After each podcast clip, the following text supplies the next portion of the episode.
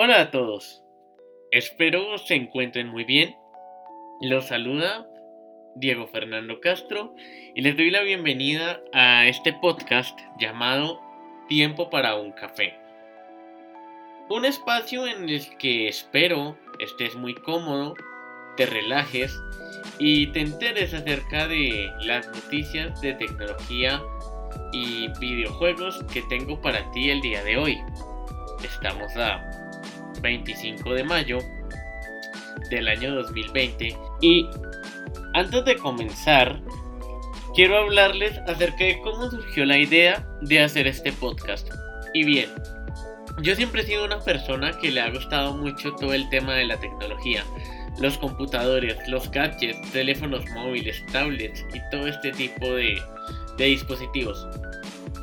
Y siempre, siempre tuve dentro de mí ese, esa pasión sobre los gadgets.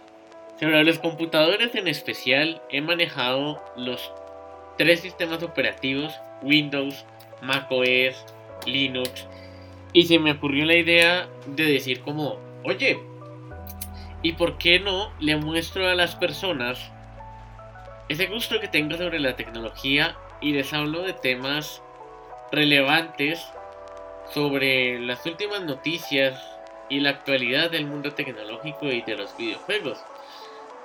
Ya que es algo que a mí me llama la atención y sé que hay mucha gente que también es igual a mí y le llamará la atención. Entonces, qué mejor que hablarles acerca de este tema y dejar un poco atrás esa realidad que estamos viviendo actualmente.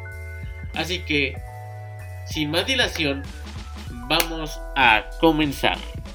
Lo primero que les quiero hablar es acerca de el jailbreak para varios dispositivos que estén en iOS 13.5. Y este, este jailbreak llegó gracias a una actualización del programa Uncover que permite realizar este tipo de modificaciones a dispositivos con este sistema operativo. ¿Y cómo se logró el jailbreak? Se logró por, gracias a un exploit que se denomina el Zero Day. Y es que esta herramienta utiliza una vulnerabilidad en el kernel de iOS, lo cual le permite ejecutar código no firmado para poder hacer este procedimiento. Pero, siendo honestos y a nivel personal, yo anteriormente fui muy entusiasta del jailbreak y recuerdo haberlo hecho con un iPod Touch de cuarta generación. Pero actualmente y con todas las funciones que ha tenido iOS a lo largo del tiempo, yo siendo honesto veo que el jailbreak ya no vale la pena y representa un riesgo para la seguridad de los dispositivos que lo tengan. Entonces, yo personalmente no, no lo haría. No lo haría porque ya no tiene tanta utilidad como lo tenía antes. Otra noticia que me pareció muy interesante ver es un rumor que está corriendo por, por internet en el que dicen que los AirPods del futuro, esos audífonos inalámbricos de Apple que son tan populares, van a incorporar sensores de luz ambiental. ¿Y qué función tiene esto? Pues que van a ayudar a que puedas medir tu nivel de oxígeno en la sangre. Personalmente me parece algo excepcional y algo fenomenal que si los rumores se hicieran realidad, sería muy chévere saber cuál es tu nivel de oxígeno en la sangre actualmente y estos audífonos te lo van a poder decir. Pues siempre es bueno tener productos más enfocados a la salud y sabemos que Apple es una empresa que siempre se ha intentado realizar un enfoque en cuanto a este campo. También es importante aclarar que también han habido rumores acerca de que esta funcionalidad, la de medir el oxígeno en sangre, iba a estar incluida en los Apple Watch. Y pues puede que lo veamos en un futuro no muy lejano, al igual que los AirPods, en lo cual tendríamos dos dispositivos que podrían ayudarnos a medir el oxígeno en la sangre. En un cambio de temática nos vamos a los videojuegos. Y es que la verdad tengo una noticia más un rumor que ha estado corriendo, pero que me parece excelente que llegase a ser así. Y es que muchos conocemos la serie de Crash Bandicoot y muchos crecimos con ella. ¿Quién no ha jugado Crash Bandicoot en el Play 1 alguna vez? Y pues es que después de que Activision junto con Vicarious Visions lanzaron esa remasterización de Crash Bandicoot en Saint Trilogy, la cual ha tenido una acogida bastante aceptable y pues yo personalmente que lo he jugado a mí me pareció un juegazo y me parece que hicieron muy bien la, el remaster en cuanto a gráficos, a calidad de sonido, a las pistas que anteriormente estaban, creo que las mejoraron de una manera notable, la textura de los personajes, en fin, es un excelente juego. Y hay rumores de que se está haciendo un juego de Crash Bandicoot, un nuevo juego, no un remaster. Esperamos que sea un juego nuevo el cual va a llegar a las consolas de próxima generación, especialmente al PlayStation 5 y se dice que va a haber una exclusividad temporal para esta consola en especial. Y después se va a lanzar en las otras consolas. Y pues, según lo que vi en un video, va a ser un juego que esté presente tanto en la generación actual de consolas como la Xbox One S, Xbox One X y la PlayStation 4 quién sabe si llegará a la Nintendo Switch. Y en la próxima generación de consolas, la cual tenemos confirmada la PlayStation 5 y la Xbox Series X. Entonces, no tendrás que cambiar de consola si quieres jugar a este juego que estará pronto aterrizando entre nosotros. Y pues la verdad, como como fan de Crash Bandicoot o como una persona que realmente le gusta este tipo de juegos, realmente me encantaría ver un nuevo juego con nuevos escenarios, con nuevos paisajes y con nuevos una nueva historia que contar. Relacionado con este tema también hay un evento súper interesante que se va a llevar a cabo en junio de la presentación de unos juegos del PlayStation 5 en donde se van a incluir juegos First Party de Sony así como juegos de otros estudios. Tenemos que podría, y digo podría presentarse el juego tan rumoreado de Crash Bandicoot o eh, Resident Evil 8 que también dicen que lo están preparando para esta consola y de igual forma Resident Evil 4 Remake. Creo que a las personas que les gusta este tipo de juegos les hará mucha alegría saber que también que van a estar presentes más temprano que tarde en consolas de próxima generación.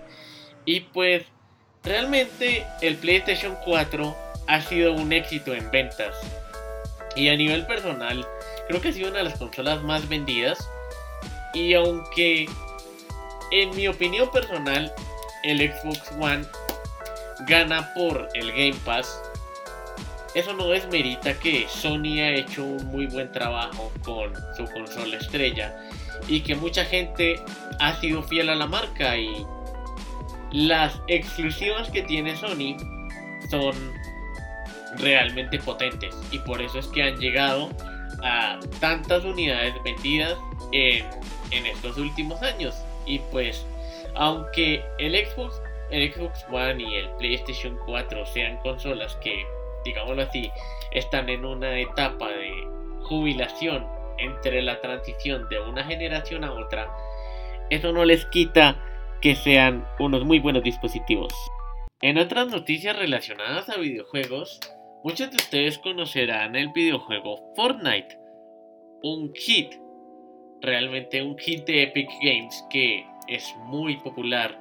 Ese, ese Battle Royale en donde nos matamos unos con otros, pero que a nivel personal me parece que es de una forma divertida y pues que los gráficos que tiene y el nivel de realismo y los escenarios en general le ayudan mucho para hacerte pasar un buen rato. Y es que ya ha salido en el lobby una cuenta regresiva en donde anuncian que pronto estará por finalizar la segunda temporada del juego.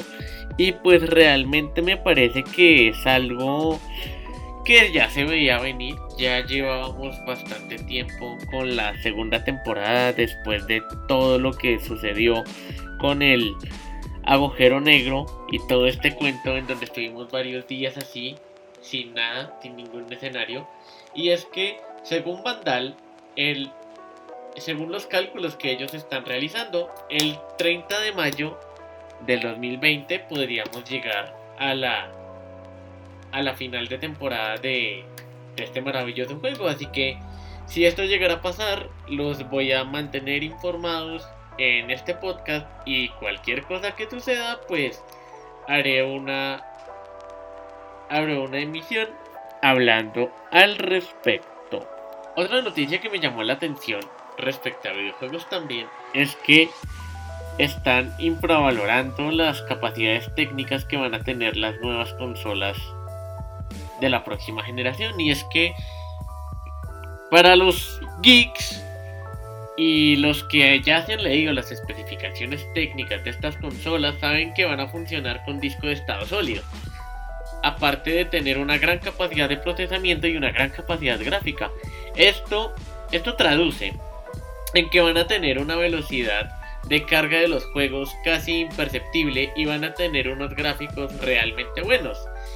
Y pues ahí digamos que están infravalorando todas estas capacidades que van a tener estas consolas. Y es que, siendo honestos, los tiempos de carga que hay entre un disco duro tradicional, que son los que tienen las consolas actuales, y los discos de estado sólido que van a tener las consolas de próxima generación, es realmente alta y es que eso solo se ve simplemente con un computador. Póngale usted un computador que tiene un disco duro normal, cámbieselo por un disco duro de estado sólido y verá la diferencia de rendimiento tan abismal que va a tener. Las aplicaciones le van a cargar más rápido y el tiempo de encendido va a ser casi que instantáneo. Algo que en un disco duro tradicional, como tiene partes mecánicas que giran, pues esto no va a ser así. En ese orden de ideas, aparte del el disco duro de estado sólido o SSD que van a tener, como lo dije anteriormente, van a tener mucha potencia gráfica. Van a tener exactamente según las especificaciones. El PlayStation 5 tiene una potencia de 10.28 teraflops en, las gráficas y el Xbox Series X de 12 teraflops. ¿Eso qué quiere decir? Que van a poder lanzar juegos a resolución 4K nativa sin despeinarse. Y pues para los más exigentes y que quieren tener la mayor tasa de frames por segundo o FPS, creo que no les va a suponer un problema. Y pues creo que no deberían digamos que infravalorar estas características hasta que no veamos como tal las consolas lanzadas al mercado y poder probarlas para ver cuál, cuál es el comportamiento y si cumplen con el cometido que tienen en el papel. De igual manera, respecto a este apartado, entiendo que hay gente que prefiere a los computadores gaming y que colocándole una gráfica extremadamente potente pueden incluso llegar a superar a la capacidad de las consolas de nueva generación y lanzar juegos con un frame por segundo bastante alto. Y pues hay personas que prefieren armar su propio computador gaming antes de comprarse una consola de videojuegos. y es realmente entendible. Pero pues aún así eso no descarta que las consolas de nueva generación también sean potentes. Ya cambiando de temática y ya digamos que finalizando el apartado de los videojuegos, tenemos que la última actualización de Windows 10, según varios reportes que han, que han hecho los usuarios, ha presentado distintos problemas y uno de ellos es que está causando problemas a la conexión a internet. Ya dijo que va a solventar el fallo en breve, así que lo más recomendable es que por ahora no busquen actualizaciones y pues espero que si actualizan no sean uno de los afectados por este fallo. Y ya es hora de ir cerrando este espacio, el cual debo decir que me alegró mucho haber compartido con ustedes y que espero que hayan disfrutado ese café que se tomaron escuchando este podcast y que aquí voy a estar con ustedes para contarles las últimas noticias sobre tecnología y videojuegos y todas las novedades que haya en este campo tan interesante. Así que, sin más que decir, los dejo y espero que tengan un excelente día. Chao, chao.